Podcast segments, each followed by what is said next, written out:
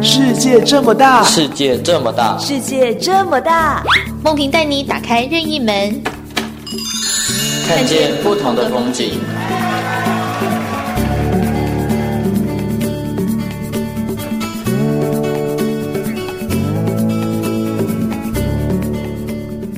听众朋友您好，欢迎收听今天的节目，我是梦萍。我是伟谦，我先听说你日前去了阿里山一趟，对，而且是我第一次去， 哇哦，感觉如何？好喜欢那边哦，嗯，为什么？就整个被山林环绕，而且它海拔又很高，跟平地的温度啊，整个氛围非常不一样。嗯而且我去到那边才发现，我们人类真的很 渺小。是呀，嗯听说你看到了树，感觉又特别的不一样。对，因为那边都是神木嘛。嗯，然后其实我是这次去才知道，原来树木有一代、二代。哦，怎么说？嗯，就比如说，可能一代树它年纪很大了之后，它的可能树干啊，或是根部就会再长出小苗，然后就孕育出新的生命，就变成二代目。我这次去我才知道，哦，原来是这样子，然后树就可以这样子一代一代传下去，嗯，嗯所以你就觉得跟树有了感应，更想要了解他们。真的会觉得现场会觉得有种感动的感觉。我们要把这个感动延续下去，所以我们要让大家一起来了解树木。树木是不是跟人一样会生病？如果生病的话怎么办呢？所以今天节目里面，我们很高兴邀请到树木的医生哦，是詹凤春老师。老师你好，啊，你好，大家好。嗯，常问老师啊，树木是有分科吗？比如说今天树它生病了，我们要怎么样来判断怎么治疗它？呃，一般来说，树木生病可能第一刚开始是从它的外观就可以做一个简单的判断，比方它的枯枝枯叶，嗯、那借由外观大概就可以掌握它是不是呃泡到水啊，或者是没有喝到水。那这个是最简单的判断方法。泡到水或没有喝到水，这是一个对没初步的错概， 这样看起来好像好，所以就是回到我们刚刚讲，所以树木它的生病，因为人生病会有什么内科啊、肠胃科啊，什么是外外伤嘛，对不对？所以是你们也是会嗯从这个，比如说太渴或者太湿或者是外伤，可以去判断它。呃，对，没错，当然，因为呃，通常，比方它还有病虫害的问题，也并不是只有、哦对哦呃所谓的受伤的问题啊。嗯，病虫害，因为虫喜欢吃叶子啊，或者树干，呃，我们去呃让它损伤，或者台风来断裂。那这些树干的断裂都可以用外科的手术去做一个调整。那病虫害的话，近年来大家都喜欢用农药啊，但是有一些自然农药的方式可以驱赶这些病虫。嗯。对，嗯，所以如果是这样的话，我们会从他已经生病才会发现嘛，对不对？生病或受伤，对吗？哎，老师，嗯是我先是举手发问，对于嗯受伤这好件事情哈、嗯呃，应该是可以从外观看出来，对吗？受伤这件，如果说是树干有折损的话，确实可以从外观就可以判断得出来。但是如果里面烂的很多的话，可能就要用精密的机器去做检测。嗯，那外伤可以看得对出来。如果是老师讲那种里面烂的的情况的话，我们可以先看得出来吗？当然，一般民众绝对可以看得出来。我们可能呃认真看一下树干，会看到它上面长出很多的子实体，像香菇之类这种子实体的。通常这个就是树木传达它给你的讯息，它里面已经烂了。啊，是这样子、哦，我以为是他们互利共生呢、欸啊，没有没有没有，绝对不是，因为它一定是里面发生的腐烂，所以才会长出香菇类的子实体。哦，所以像对刚刚老师说，看树叶、看外观，我们一般人是可以很简单的判断出他生病了，需要治疗。对，没错，呃，就是呃，比方它没有喝到水，这是最基本的嘛，对，或者说呃呃，可能泡到水，台风来或者下大雨，那这些可以从外观可以判断。那另外树干就是它里面长出一些腐烂的一些子实体，就可以用子实体来做判断。对，那老师，你们通常是用树叶判断的多，还是树干判断的多？我们通常都是从树木的外观判断的多。外外观就是包含树叶跟树树干叶啊。枝条，嗯对，我们就从它的外观去做一个简单的判断。对，我现在光听起来就觉得哦，头头脑里有好多路线，因为它可能受伤， 可能生 病，然后可能从是树叶，然后从枝干都可以去看说这个树健不健康，嗯对吗？对，没错，我们可以看它的叶子，可以简单的判断。哦，那所以它平常需要健康检查吗？一般来说，老树需要健康检查，因为呃，老树多多少少树体里面都会有腐朽的问题。嗯，对，那这些腐朽可能会影响它，呃，比方说我们台风来，它断裂会让呃环境危险嘛，所以这个一定要做定期的检测。老老师说的老树是到多老啊？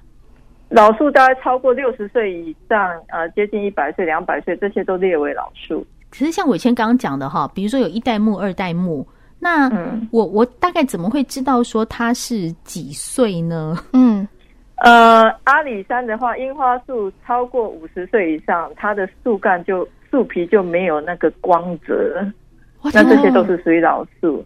那年轻的树大概三四十岁，你认真看它的树皮，上面它有它的呃，我们讲皮木，就像它的鼻子，嗯那，它的树皮是很光泽的，这个都是很年轻的树。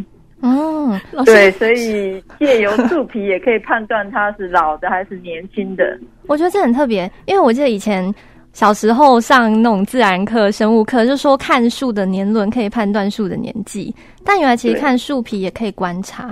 我先讲这个对事尤其樱花情树，我就特别觉得有感，是为什么？你知道吗，老师我就一直嗯我要举手发问，大家都说看年轮，那你不是要把它切剖开？开 对呀、对啊，对啊，对啊对啊对对啊。所以不是说完全是这个概念啦，哈，看看不是外观不是。老师刚刚讲的时候，我不是心里不是绝对不是我心里一阵心酸，你知道吗？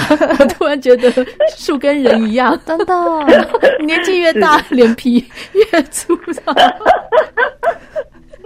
是没错，没。错。嗯、好，那那再问老师啊，就是说，呃，刚刚您说树可以从它外观去看一些它的那个状况，然后超过年纪的老树去给它健康检查，嗯所以这个可能是不是要一个像你们这样比较专业的人才看得出来？嗯，当然，呃，尤其刚刚有讲到阿里山樱花，这就是我们整区都在拯救第二代，因为每一种树它的树龄都不一样，嗯，有些樱花树它可以百岁，有些可以上千岁，哇，所以我们在救治的时候会判断树木的年纪，然后它是不是适合可以去花费去拯救。那这个都是要进一步的评估，并不是每一棵树都可以救。嗯，那这样，对，你看我们去阿里山，阿里山整片这么大，对不对？嗯，那嗯。怎怎怎么到底要怎么从那里做起？我现在一头的嗯雾水。呃，阿里山樱花树应应该说，呃，从日据时代种到现在，那超过呃七八十岁的老樱花都得了重症，他们都得了新冠病毒。啊，什么意思？诶，就像新冠病毒的道理一样，他们就是空气有一些孢子会飘散，飘到枝条上面，它就会感染，让它叶子变形，然后重症的话会死掉。所以阿里山樱花树也得新冠病毒。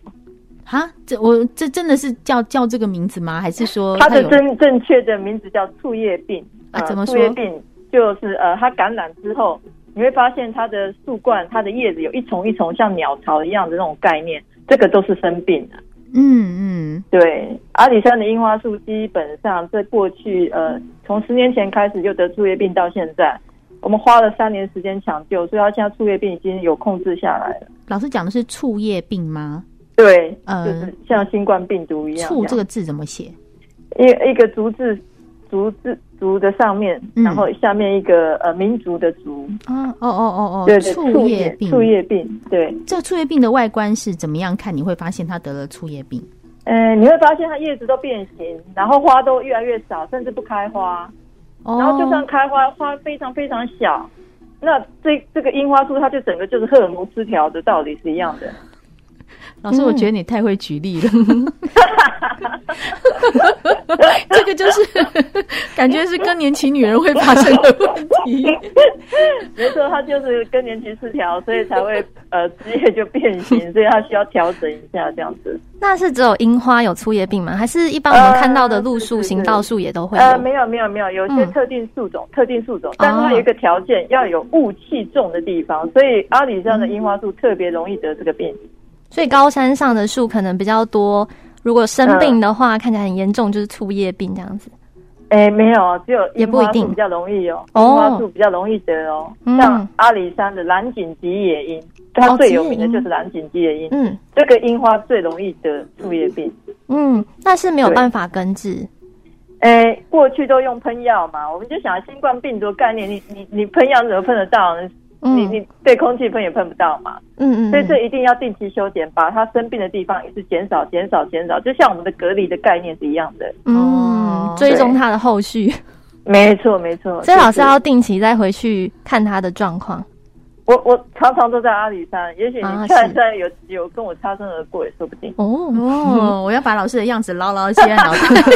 然后我跟伟谦会常常去跑去阿里山，然后看樱花，我再看看，哎，老师在不在这里？对对对，你会看到一个莫名其妙的人在那摸树摸来摸 去。 今天我们节目里面就是邀请到这个莫名其妙魔术的老师哦，詹凤川来跟我们谈一谈，是树木跟人一样都会生病，生病怎么办呢？休息一下，再回到我们的节目现场哦。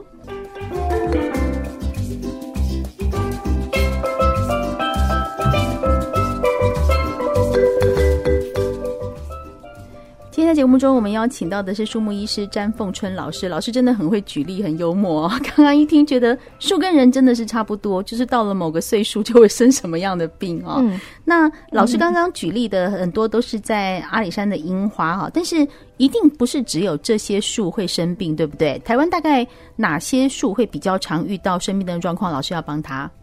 呃，其实台湾呢，都市里面的树是最最悲哀的，所以都市里面的树是最容易生病。嗯，比如说对什么树啊？比我如们说近、年来，因为我们植栽穴太小，那树木因为它的根要一直伸展出去，所以你把它局限在这么小的地方，它就容易呃衰落，嗯然后严重的时候枯死。那另一方面，还有最近呃都市里面常常会有树得癌症，嗯嗯，比如那是说癌症，嗯呃，癌症是一棵树得病，隔壁也会受到感染，所以到到最后就一整排全部都得癌症。那我们把这个癌症叫做呃合根病，什么病？合根合色的合嗯合根病，对，嗯这个就是树木癌症，哦，如果对得到合根病可以医治吗？它没有办法医治。一般来说，树木死掉几率。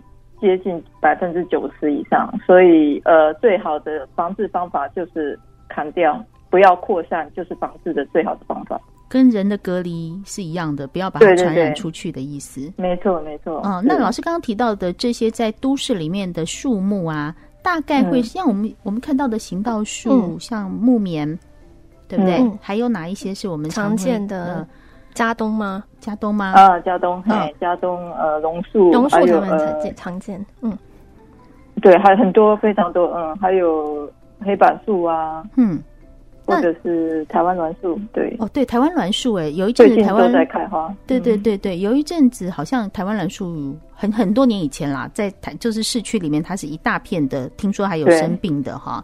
那对老师，对我对们刚举例了这么多，台湾栾树啊、木棉花呀、加嗯东榕树，这些都是市区里面比较常看到的常吗？见的，对对，对，那没这个没错里面哪一些是你看到比较常会生病的树？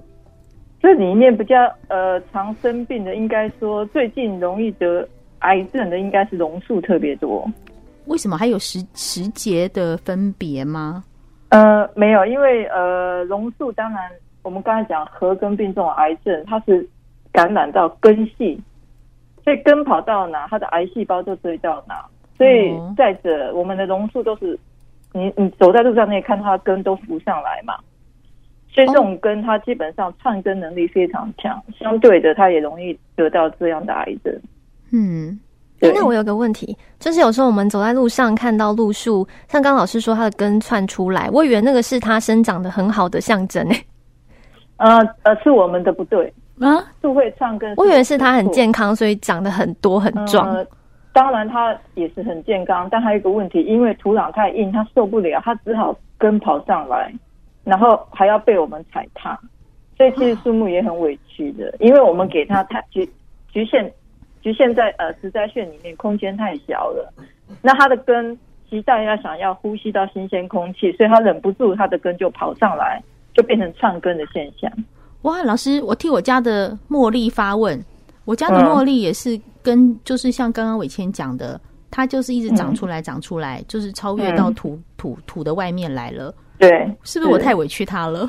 对，没错，请你进，请你呃帮忙松土一下，让它呼吸舒坦舒坦一点。哦，是这样子哦，对，因为我们的土都太硬了，所以根受不了，只好上来呼吸。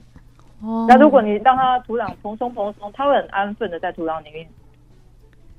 所以，我今天是不是要改变一个观念是，根如果跑出来，不不见得是好的，是我要重新来处理它，是这样。啊，对对对，没错，不见得是好的哦。嗯，嗯，那刚好是说我们走过去踩到它，它也会感觉到痛。 对啊，你有时候哦踩踩到它的时候会把它擦伤啊，啊，因为哦呃擦伤之后刚好和那个核根病的癌症病病菌就飞到那里，它就被感染了。哦，所以那个病菌可能是从我们踩踏，或是它隔壁它的邻居都会影响对，踩都过会又踩过这样。没错，只要它的根有伤口，都很容易受到感染。 我今天觉得我们跟树木又更靠近了很嗯 多、欸，因为以前就其实我种我种这些树啊花草我会跟他讲话，但是我其实没有想到说，像我先刚刚提到的什么擦伤啊，踩嗯它会有感觉。对不起，它是有感觉，跟我们人一样。 是是有感觉，对它有感觉，甚至呃，我们平常在浇水也是，一般来说就拿个水管放那边，水满了就就走了，对不对？嗯，实际上，如果我们就像呃像下大雨一样，或者是拿莲蓬头喷洒它的叶子，它被打到那一瞬间，它就会产生一种特殊的荷尔蒙叫乙烯，会让它叶子变得更健康。所以大家嗯浇水的方式要改一下，哦所以要要怎么样的教法？就是要拿那个水管要打到它的叶子。嗯喷它，嗯那它叶子被打到那瞬间，那个叶子会变得比较强壮，比较不会容容易有病虫害啊，我以为是对就往根部浇就好了。啊！没有没有，没有所以我们以前的一些正确方式对观念其实都是错的。 对对对，所以浇水的方式要改。那如果说呃浇水的方式呃没有办法调整，那你就常常去摸它叶子，也可以因为刺激而产生一乙烯荷尔蒙，让它叶子变强健。哦，我这就今是天跟树木 沟通。 我今天真的三观大开耶，老师，你今天教我好多新的观念，而且老师讲话好有画面。 对， 就很像我们在可能养小动物或是对人是一样的意思。对呀、你嗯知道我都可以想象我是那个树啊，然后那个水喷在我身 上，不啊而且我以前都以为，如果把水洒在树叶上面，可能会让它很脆弱，因为它就可能叶子就已经这我样也薄薄以的为，然后你又把水洒上去，它会不会断掉？我就很担心我也。原来觉得不是这样我。也觉得他会觉得太潮湿了，不喜欢。嗯我以为、哎，嗯，哦，是啊，其实实际上你在喷的时候，也会把它叶子上面的灰尘给它洗掉，所以对树是好的。嗯哦对，那我所还有以一个树喜欢树喜欢倾盆大雨被打到的感觉。哦，这样子，我们都误嗯所以会下他一步了是。健康对，没错。哎、那像前阵子下那种暴雨，市区下暴雨，有些树会被拦腰折断、吹倒，那那样子的树有办法治疗吗？拦腰推倒的树，通常要再种回去，恢复的几率非常的低，因为它的根全部都被扯断了。嗯，如果他嗯、所以根、像这样的是危险。他如对果根没有拔起来，他就是中间腰腰那边折断，然后根在地下呢。？折断对，如果这样的话，可能看他的伤口状况，说不定帮他做一些外科，过一阵子、半年之后会长出新的牙，也说不定。变二代目吗？嗯，二代目也对，也可以引导二代目，嗯，原来判如断的此。位置在哪里？对，好，那我还有个问题想请教老师，就是有时候我们可能去到一些呃旅游景点、观光区，会看到他把树的叶子可能裁切成各种可爱的形状，很圆圆的啊，或是有耳朵啊，像熊那样子造型嗯对，这样子对树是有影响的吗？实际上对树呃多多少少有影响，那要看它什么时候修剪。比方现在我们要进入冬天了嘛，嗯，那如果这个时候我们帮榕树或者茄棕一下子一那个枝叶剪掉太多的话，它就像没穿衣服一样，会冷感。觉冷，嗯、对对对，所以我们剪树还是要考虑。那当然你要把它造型做一个形状，要看树种。如果你要叫樱花这样，樱花就跟你抗议，你干嘛要破坏我的 我的造型？樱花不见得会愿意接受你这样剪它。樱花如果那造榕树可嗯可以，榕树的话就可以，对。樱花如果这样剪了一个我们自己喜欢的形状加上去，会会怎样？他会他会崩溃，他觉得太丑，他不想活 下去。他觉得太丑，他活不下去，因为他就是喜欢奔放自由。你你现在把它剪成说一个像一个啊一个呃小狗形状，樱花会觉得他自己很丑，他绝对活不下去的。所以树有个性。他很有个嗯性，尤其樱花不能随便乱剪，他讨厌人家剪他。哦，所以我们但是梅花树跟他不一样，梅花树很爱人家剪它，越哎剪越漂亮。越冷越开花，越剪越漂对亮。，没错，他就喜欢人家剪。所以老师，其实每一个树是有它自己的个性，然后我们一直以为说有些呃，就是说应该讲说，我们觉得树要长得好，要给它修剪好，因为我们很多学的观念好像是这样。嗯但是嗯现在听起来，我们要用每一个树不一样的个性去处理它。对，因为每一种树它的生理情况都不一样，嗯所以并不是每一种树都可以去修剪的。嗯嗯嗯，所以我们在做修剪的时候，第一个要考虑树它的是哪一种树种，嗯，什么时候可以修剪，它的生理习性是什么，春夏秋冬，嗯什么时候开花，什么时候要去睡觉。啊，这整个过程我们掌握之后，才能够去判断说它什么时候可以修剪，怎样才能够维持它的健全性。嗯嗯 嗯，对，那最后想要问老师，你觉得你抢救过这么多的树木啊，你觉得最大的困难跟挑战是什么？